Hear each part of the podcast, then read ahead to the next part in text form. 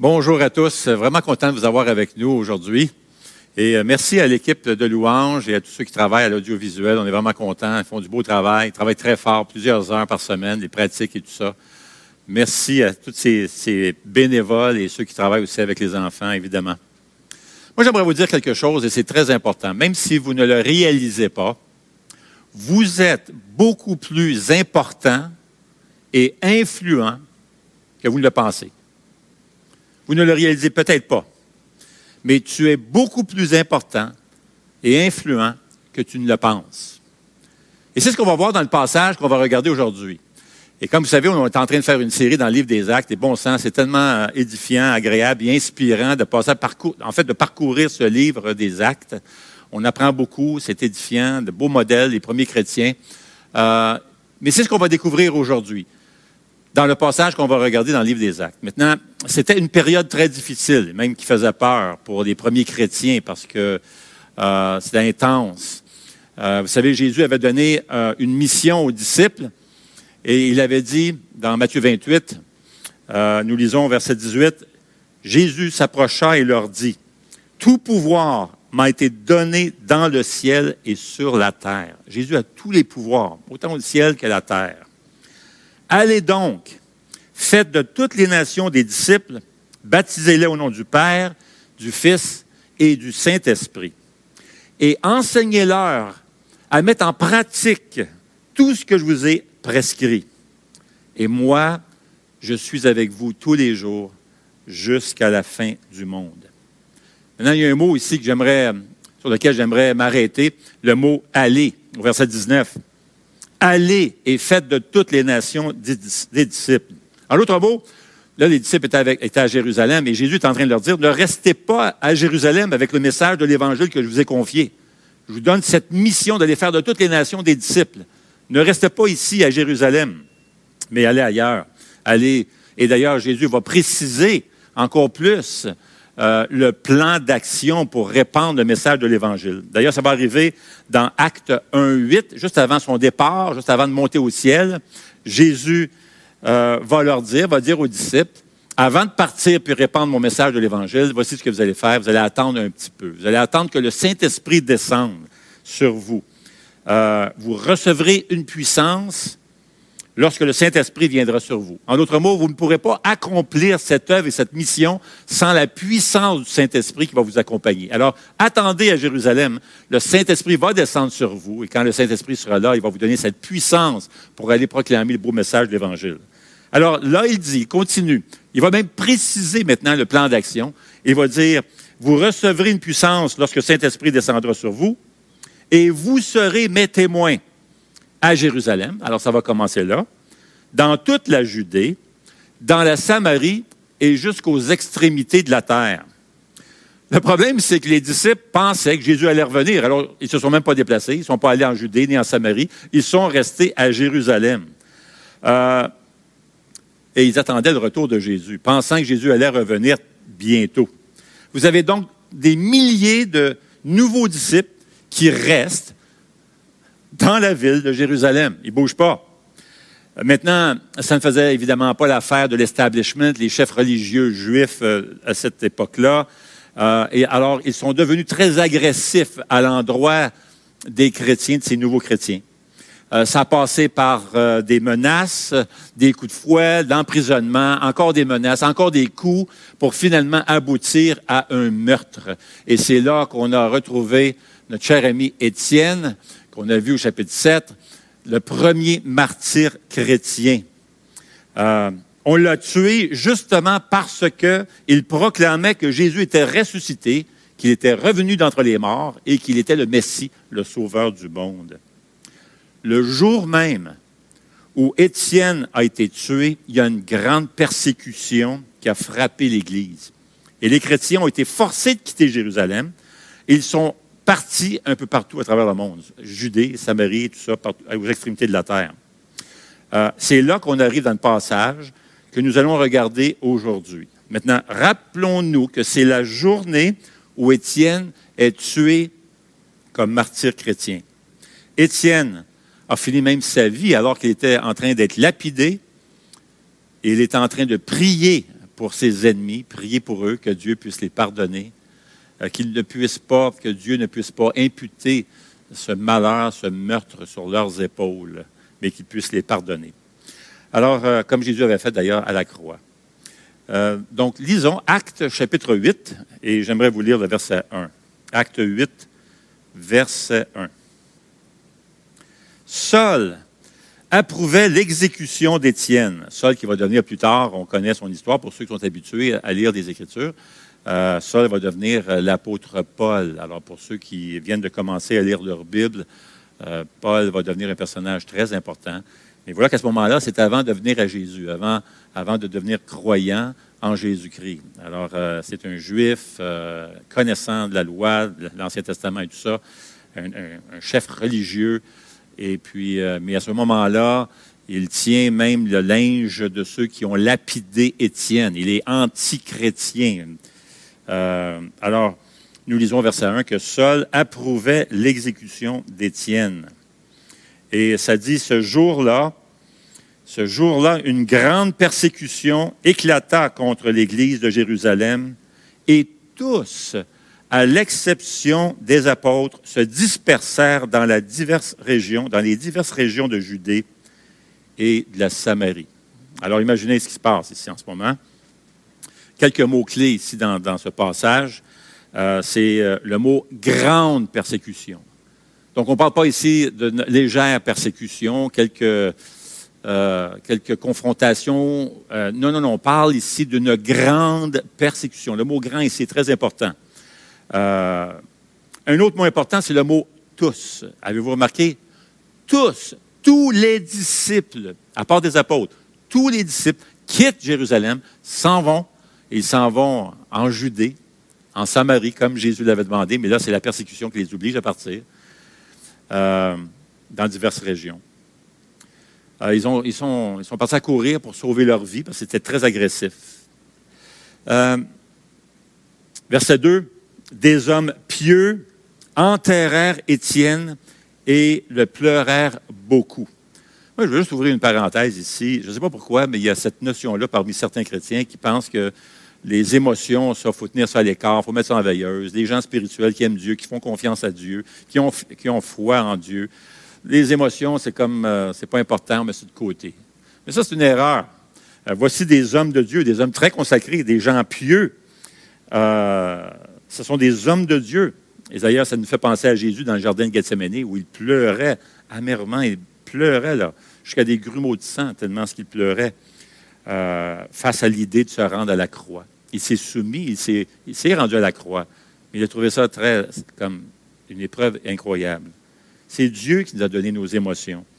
Ne laissez personne vraiment vous reprendre d'avoir des émotions dans les moments difficiles. Ne vous sentez pas coupable d'avoir des émotions négatives ou tristes. Euh, ce n'est pas un manque de foi. On a ces hommes ici qui sont spirituels, consacrés, puis ils pleurent beaucoup, nous dit le texte. Dieu ne nous demande pas de refouler nos émotions, mais ce qu'il nous demande, c'est vraiment de ne pas laisser nos émotions prendre le contrôle. La tristesse, le chagrin et l'espoir ne sont pas incompatibles. Ce n'est pas opposé. Ce passage parle d'un temps difficile donc pour ces chrétiens. Il y a une grande persécution qui frappe les chrétiens de Jérusalem. Alors, euh, certains d'entre eux vont retourner à la maison parce qu'ils étaient pour la fête, euh, ils étaient à Jérusalem pour la fête de, la Pentecôte. Il y avait euh, sept fêtes juives à l'époque, mais trois nécessitaient que, indépendamment où tu restais, que ce soit au nord d'Israël ou ailleurs dans le pays, ça nécessitait que tu quittes ta maison pour que tu viennes rester à Jérusalem le temps de la fête. Alors, on pense à Pâques, on pense à la journée de Pentecôte. Alors, il y avait certains chrétiens qui étaient là, qui étaient, venus pour la fête de la Pentecôte, qui se sont convertis sous le ministère de Pierre qui prêchait l'Évangile. Euh, et eux retournent à la maison. Certains restaient en Judée, d'autres justement en Samarie. Mais d'autres, finalement, avaient leur demeure à Jérusalem. Alors, ils se retrouvent sans rien euh, pauvres, démunis, ils, sont partis à courir, ils se sont échappés finalement. Euh, alors, euh, à ce point-ci, ils ont tout perdu. Ils ont perdu même leur emploi, leur bien matériel, et ils ont cherché à sauver leur vie. Verset 3 continue en disant ceci. Quant à Saul, il cherchait à détruire l'Église, il pénétrait dans les maisons et arrachait hommes et femmes et les faisait jeter en prison. Ce que Saul voulait faire à ce moment-là, c'était vraiment de détruire l'Église. On va même lire ailleurs qu'il en a fait tuer quelques-uns. Pas juste les mettre en prison. Et verset 4 continue en disant, Ceux qui avaient été dispersés allaient de lieu en lieu et annonçaient la bonne nouvelle de la parole. Imaginez, la persécution ne les a pas arrêtés. Qu'est-ce qu'ils ont fait? Ils ont commencé à remplir finalement la mission que Jésus leur avait confiée, à savoir d'apporter le message de l'Évangile en Judée, en Samarie et aux extrémités de la terre. Ça a pris cette persécution-là, même si c'est atroce, pour provoquer l'Église finalement à se répandre puis apporter le message de l'Évangile. Alors, il raconte la bonne nouvelle à tous ceux qu'il rencontrait ou à la plupart des gens. Euh, et c'est vraiment intéressant parce que ça parle de tout le monde. En d'autres mots, chaque chrétien est en mission. C'est intéressant, ça, ici. Ceux qui avaient été dispersés allaient de lieu en lieu et annonçaient la bonne nouvelle. Voyez-vous, chaque chrétien a reçu cette mission de refléter l'amour de Jésus-Christ et répandre la bonne nouvelle. Alors, ce n'est pas juste aux apôtres, ce n'est pas juste aux pasteurs, c'est pas juste... Euh, non, non, c'est vraiment tout le monde. Et euh, parce que ça le dit bien dans le passage, ce sont les disciples. D'ailleurs, les apôtres ont resté à Jérusalem. Alors, c'est ces gens-là, ces disciples, ces premiers disciples-là, vont partout et répandent le beau message de l'Évangile. Alors, ça nous emmène ici à réaliser que chaque chrétien a une mission. Vois-tu comment tu es important? Vois-tu l'influence que tu as? Tu es en mission.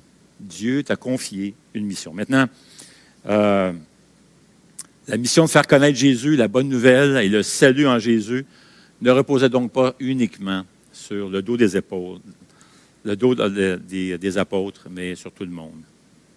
Euh, et n'oublions pas que le Saint-Esprit est descendu, descendu sur chaque croyant, chaque disciple, pas seulement les apôtres. Alors, chaque chrétien a pour mission de refléter Jésus. On peut choisir où on va aller remplir cette mission. Euh, il y en a certains même qui choisissent d'aller en mission à l'extérieur du pays. Certains s'en vont en Afrique ou ailleurs, en Inde. Euh, oui, certains choisissent, mais d'autres pas. D'autres restent, ou même ils choisissent de rester là, mais même d'autres n'ont pas le choix finalement de rester à l'endroit où on est, quel que soit l'endroit où on se trouve, que ce soit par choix ou non, le Seigneur nous a confié une mission. Il n'y a pas de différence. Que vous soyez exactement où vous voulez être ou pas. Où qu'on soit, on a un ministère, le Seigneur nous confie un ministère, confie une mission. Euh, et cette même mission, c'est la même mission que les premiers chrétiens avaient finalement. C'est répandre le beau message de l'Évangile, faire connaître Jésus. Maintenant, on ne parle pas ici d'aller dans le stationnement d'un centre d'achat, des promenades, ici dans le cas Gatineau, euh, puis de prêcher l'Évangile à haute voix. On voit ça des fois, je suis déjà allé visiter New York, puis euh, tu vois des gens dehors et tout ça. Bien, je n'ai rien contre ça, c'est correct. Mais ce n'est pas, pas tout le monde qui est appelé à agir de cette façon-là. Non, on ne parle pas de ça ici. Non, c'est notre façon d'être, notre façon d'agir, notre façon de parler, notre langage et tout ça. Euh, les relations que nous avons les uns envers les autres, notre façon de répondre aux questions lorsqu'on nous pose des questions, c'est aussi euh, parfois lorsqu'on a l'occasion de présenter, de partager l'Évangile, des fois les portes s'ouvrent et c'est une belle occasion de partager l'Évangile.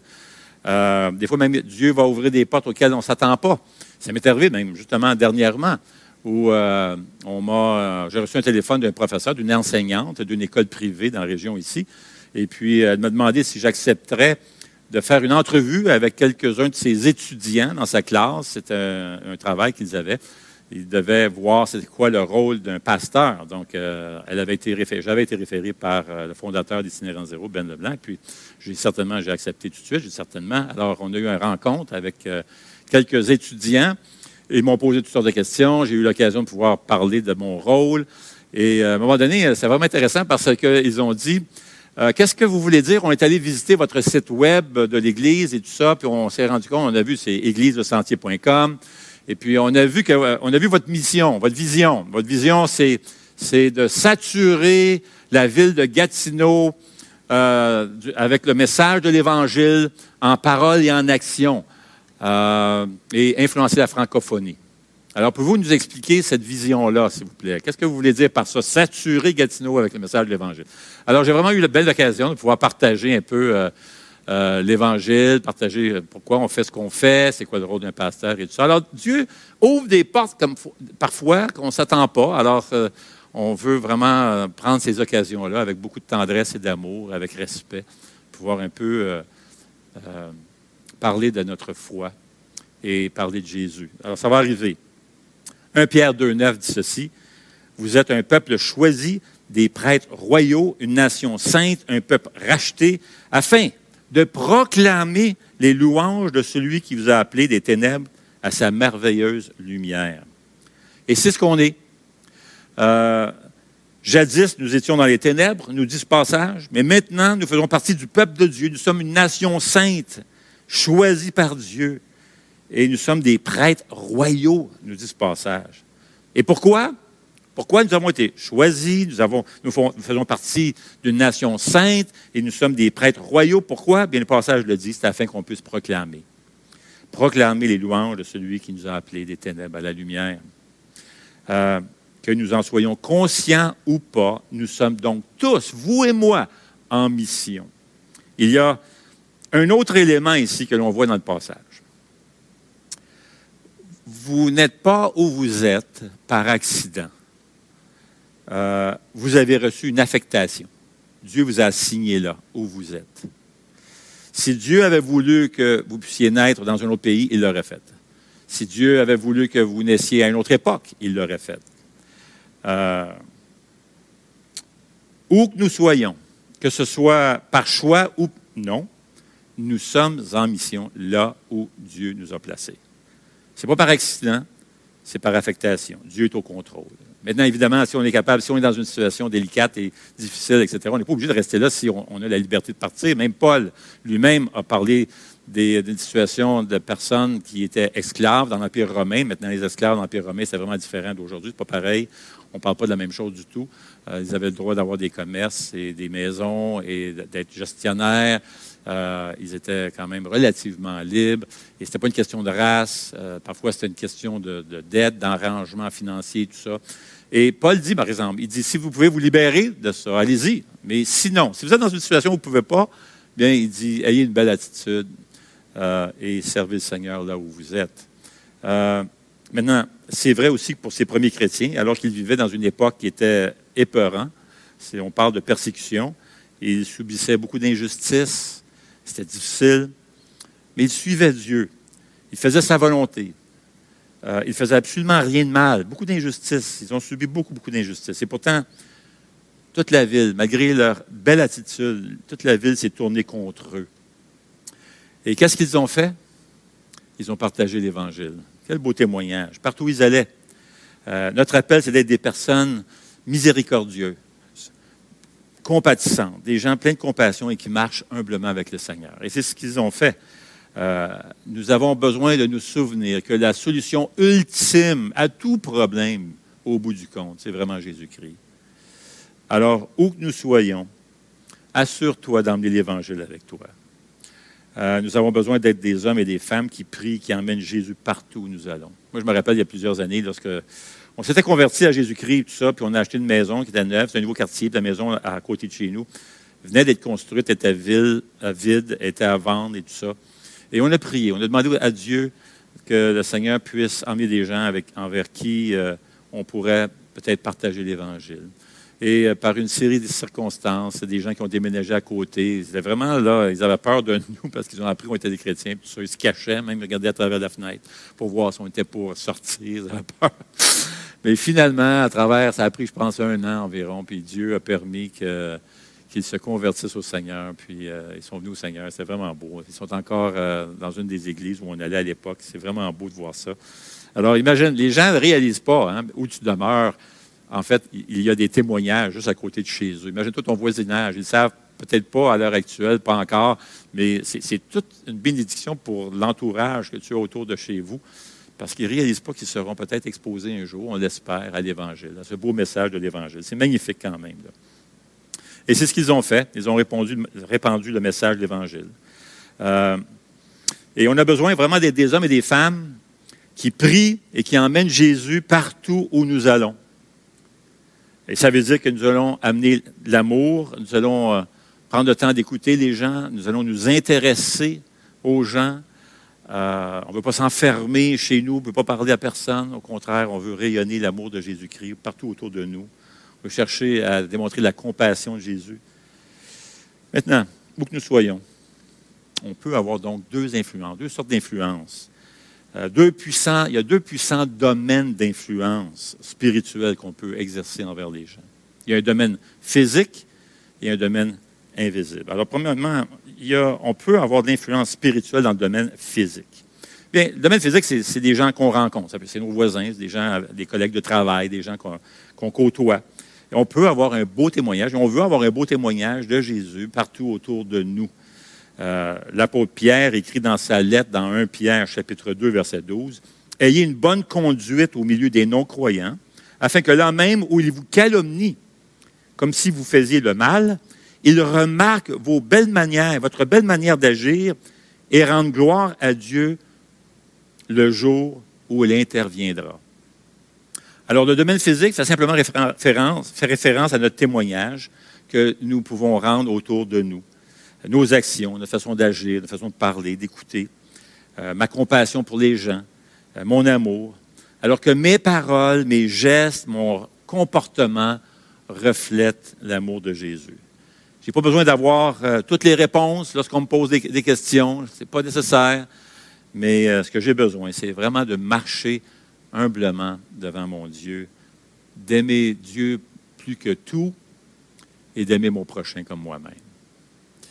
Euh, voilà le premier domaine où je peux avoir une influence spirituelle. C'est le domaine physique, mais il y a un autre domaine aussi, c'est le domaine invisible. Des choses que, pas nécessairement des gens qu'on côtoie ou à qui on parle. Euh, maintenant, euh, on ne parle pas ici de l'impact que je peux avoir avec les gens que je rencontre ou dans mes relations. C'est l'impact que je peux avoir avec ma propre marche avec Dieu, dans mes prières personnelles. C'est le domaine invisible. Et c'est se, tenir, une expression que la Bible va se servir, et on va revenir là-dessus tantôt, c'est se tenir dans la brèche. C'est une, phrase qu'on va retrouver. Se tenir dans la brèche.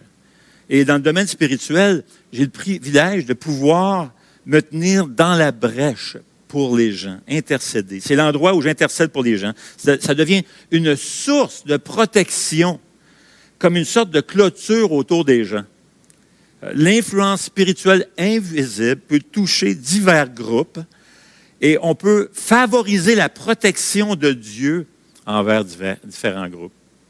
Par exemple, on peut favoriser la, protection envers ceux qui nous suivent, les gens euh, qui se trouvent sous notre direction, notre leadership. Si vous êtes un enseignant, par exemple, ou une enseignante, un coach de soccer, euh, où tu gères des gens au travail ou comme entrepreneur, par ta piété, ta consécration à Dieu et par tes prières, tu peux avoir de l'influence autour de toi sans que ces personnes même ne le sachent. Moïse est un bon exemple. Il était un grand leader du peuple d'Israël. Il a sorti le peuple d'Israël de l'esclavage en Égypte. Et euh, ça faisait des centaines d'années que les, euh, Israélites, les Juifs, étaient sous l'esclavage en Égypte et Dieu a choisi Moïse pour les, pour les mener, les conduire, les libérer de l'esclavage de l'Égypte et les sortir de l'Égypte pour les conduire à travers le désert jusqu'à la terre promise. En chemin, le peuple d'Israël n'arrêtait pas de soit mener une vie croche, tout croche, de critiquer Dieu, critiquer le messager de Dieu qui était Moïse. Ils se sont même lancés dans l'idolâtrie, tout ça avec le veau d'or. Épouvantable. Euh, un jour, Dieu a dit, mais là, c'est assez, ça n'a pas de bon sens, c'est assez, je vais les détruire, je vais détruire ce peuple-là, puis je vais en choisir un autre, puis tu vas, le, tu vas les conduire, Moïse. Mais qu'est-ce qu'a fait Moïse? Il a commencé à prier pour eux. Il a intercédé pour le peuple d'Israël. Il demande au Seigneur de les épargner. Il dit, prends-moi si tu veux, mais épargne-les. Nous lisons dans le psaume 106 qui raconte un des événements qui s'est produit justement dans le désert, verset 23. Il, parlant de Dieu, Dieu parlait de les exterminer. Mais Moïse, celui qu'il avait choisi, s'est tenu à la brèche. Voyez-vous cette petite phrase Il s'est tenu à la brèche devant lui pour détourner sa fureur et l'empêcher de les détruire. Ils ont été épargnés. Ils ont été protégés parce que c'est Moïse. Moïse a prié, il a plaidé pour eux. Il s'est tenu à la brèche il se trouve un autre groupe auquel on peut avoir une influence spirituelle sans même que, que ce soit visible ou que les, gens le sachent. C'est auprès de notre communauté, notre ville, notre nation. connaissez fort probablement l'histoire de Sodome et Gomorre. Euh, Dieu dit, c'est assez, cette ville est tellement corrompue, euh, le temps est arrivé, je vais la détruire. Mais vous savez, toute la ville aurait été épargnée s'il y avait eu seulement dix personnes justes qui marchaient avec Dieu dans cette ville-là. Dieu envoie des anges pour détruire la ville de, euh, Sodome et Gomorre. Et, et, Dieu dit, bien, je vais le dire à Abraham. Le neveu d'Abraham était là, Lot. Je vais le dire à Abraham. Maintenant, Abraham commence à, lorsqu'il entend la nouvelle de Dieu, que Dieu était pour détruire la ville et tout ça, lorsque les anges racontent à Abraham le plan de Dieu, alors Abraham commence à négocier avec Dieu. Il dit, euh, voici ce qu'il dit, Genèse 18, 23 et à 32. Abraham s'approcha et dit, vas-tu supprimer vraiment le juste avec le méchant? Peut-être y a-t-il 50 justes dans la ville. Les supprimeras-tu aussi? Ne pardonneras-tu pas à cette ville à cause des 50 justes qui sont au milieu d'elle? Et Dieu répond, OK, je vais les épargner s'il y a 50 personnes qui marchent avec moi. 50 justes, je vais les épargner. Alors là, Abraham pense à son affaire et dit, ben écoute, OK, s'il y en a 40, 5, s'il y en a 45 de justes, est-ce que tu vas les épargner la ville? Il dit oui. OK, 40? Oui. 30? Oui. 20? Oui. Et là, euh, Abraham, euh, pas de calculatrice, mais il commence à compter dans sa tête. Il dit 10. Parce que là, il calcule son neveu, Lot, sa femme, les enfants. Ça, fait combien? Peut-être euh, ben, peut qu'il en manque peut-être deux. On devrait être capable de trouver deux. 10. Tiens, 10. S'il y a 10 juste dans la ville, est-ce que tu vas être correct? Vas-tu épargner la ville? Et Dieu dit oui, pas de problème. Mais il y avait un problème parce qu'il n'y avait même pas 10 juste dans la ville. Et finalement, la ville a été jugée. Il existe un autre passage dans Ézéchiel 22, 23 jusqu'à 33, où Dieu parle de juger un peuple. Il passe en revue différents groupes de personnes. Euh, il fait toute une liste. Dieu fait une liste. Il commence avec les princes, les chefs d'État, etc. Puis il dit c'est corrompu, tout ça. Ça n'a pas de bon sens. Toute l'exagération, l'abus, etc. C'est croche. Et après ça, il passe avec les chefs religieux de l'époque. Ça n'a pas de bon sens. C'est l'idolâtrie tout ça. Alors là, il fait toute la liste. Il descend. Les prophètes même. C'est une gang de menteurs. Ils ne racontent même pas la vérité. Et ils ne me suivent pas. Euh, et puis c'est la même chose avec tout le monde, finalement, tous les citoyens. Alors, euh, voici ce que Dieu dit dans Ézéchiel 22, 30. Dieu dit, je cherche parmi eux quelqu'un, une personne. Il dit, je cherche une personne qui se tienne à la brèche devant moi en faveur du pays pour que je ne la détruise pas. Mais je ne trouve pas. Une personne. Je cherche. Voyez-vous, Dieu qui cherche, Dieu qui poursuit. On a vu ça récemment. Dieu poursuit pour trouver quelqu'un qui va plaider pour le peuple et il est prêt à, tout changer, son plan. User de miséricorde. Réalisez-vous l'influence que tu as. Une personne. Réalises-tu l'influence que nous avons envers notre propre pays? Les chefs d'État ne le réalisent pas, mais nous avons toute une influence sur notre pays, pas juste par notre vote, mais par nos prières. Ne trouvant personne, Dieu finalement envoie son propre Fils. Ça a été la personne qui s'est tenue à la brèche. Non seulement ça, il a pris le jugement sur ses épaules. Et ça, c'est Jésus. Et maintenant, grâce à Jésus, on peut intercéder pour notre peuple, notre nation, pour notre ville, pour notre communauté, notre voisinage, au nom de Jésus. Il est notre avocat. Priez pour que ça fasse une différence. Imaginez toute l'influence que nous avons. Dix personnes qui prient ensemble pour notre pays. Ça, c'est ton groupe maison, peut-être. C'est peut-être ton groupe en mission, ça. C'est peut-être dix. Imaginez. Dix personnes et Sodome aurait été sauvé. Imaginez. Ça, c'est l'influence que nous avons. Un autre groupe auquel on peut favoriser une protection, il ainsi avoir une influence spirituelle invisible, auprès de notre famille. Vous savez, lorsque Sodome a été détruite, le neveu d'Abraham, Lot, était là. Et Lot ne voulait même pas quitter la ville. Ce sont les anges qui l'ont accroché et ont dit Hey, tu vas t'en venir, on va te sortir de là. Genèse 19, 29. Lorsque Dieu détruisit les villes de la plaine, il se souvint d'Abraham. C'est pourquoi il fait échapper Lot au désastre par lequel il bouleversa les villes où celui-ci s'était installé. Ce n'était pas grâce à la piété de Lot, c'était Abraham. Proverbe 14, 26 dit ceci, Celui qui craint l'Éternel possède un puissant appui, et ses enfants ont un refuge auprès de lui. Et encore 1 Corinthiens 7, 14, ça dit Paul, inspiré du Saint-Esprit, dit, Le mari non croyant bénéficie de la sainteté de sa femme, et la femme non croyante bénéficie de la sainteté de son mari. Ce n'est pas que notre attitude, c'est pas qu'on sauve, qu'on sauve, qu'on procure la vie éternelle à notre conjoint, si elle n'est pas croyante, juste par ma sainteté ou ma piété. Non, non, non, c'est pas ça que ça dit. Chaque personne doit décider par lui-même. Chaque personne va passer devant Dieu un jour. On ne parle pas de ça ici. Mais il y a une influence, il y a une sorte de protection divine que Dieu promet ici. Il y a un impact, il y a une influence spirituelle qui ne se voit peut-être pas à première vue, mais grâce à notre attitude, notre amour pour Dieu, notre marche avec Dieu. Dieu promet encore et encore et encore un sens de protection et un refuge dans le royaume invisible, comme faisant partie de l'influence qu'on a comme enfant de Dieu. Alors, comment on se tient à la brèche? Bien, c'est très simple, il y a deux façons, finalement. On se tient à la brèche quand on marche avec Dieu, ta piété, ta marche avec Dieu. C'est suivre sa parole, mettre en pratique sa parole, finalement, obéir au Seigneur. Il ne s'agit pas d'être hyper religieux, connaître toute la Bible par cœur. Non, non, c'est pas ça. C'est d'aimer Dieu de tout ton cœur, de toute ta force, de toute ta volonté, et d'aimer ton prochain comme toi-même. Ça va avoir des répercussions, ça va se traduire par des gestes concrets, cet amour-là envers notre prochain.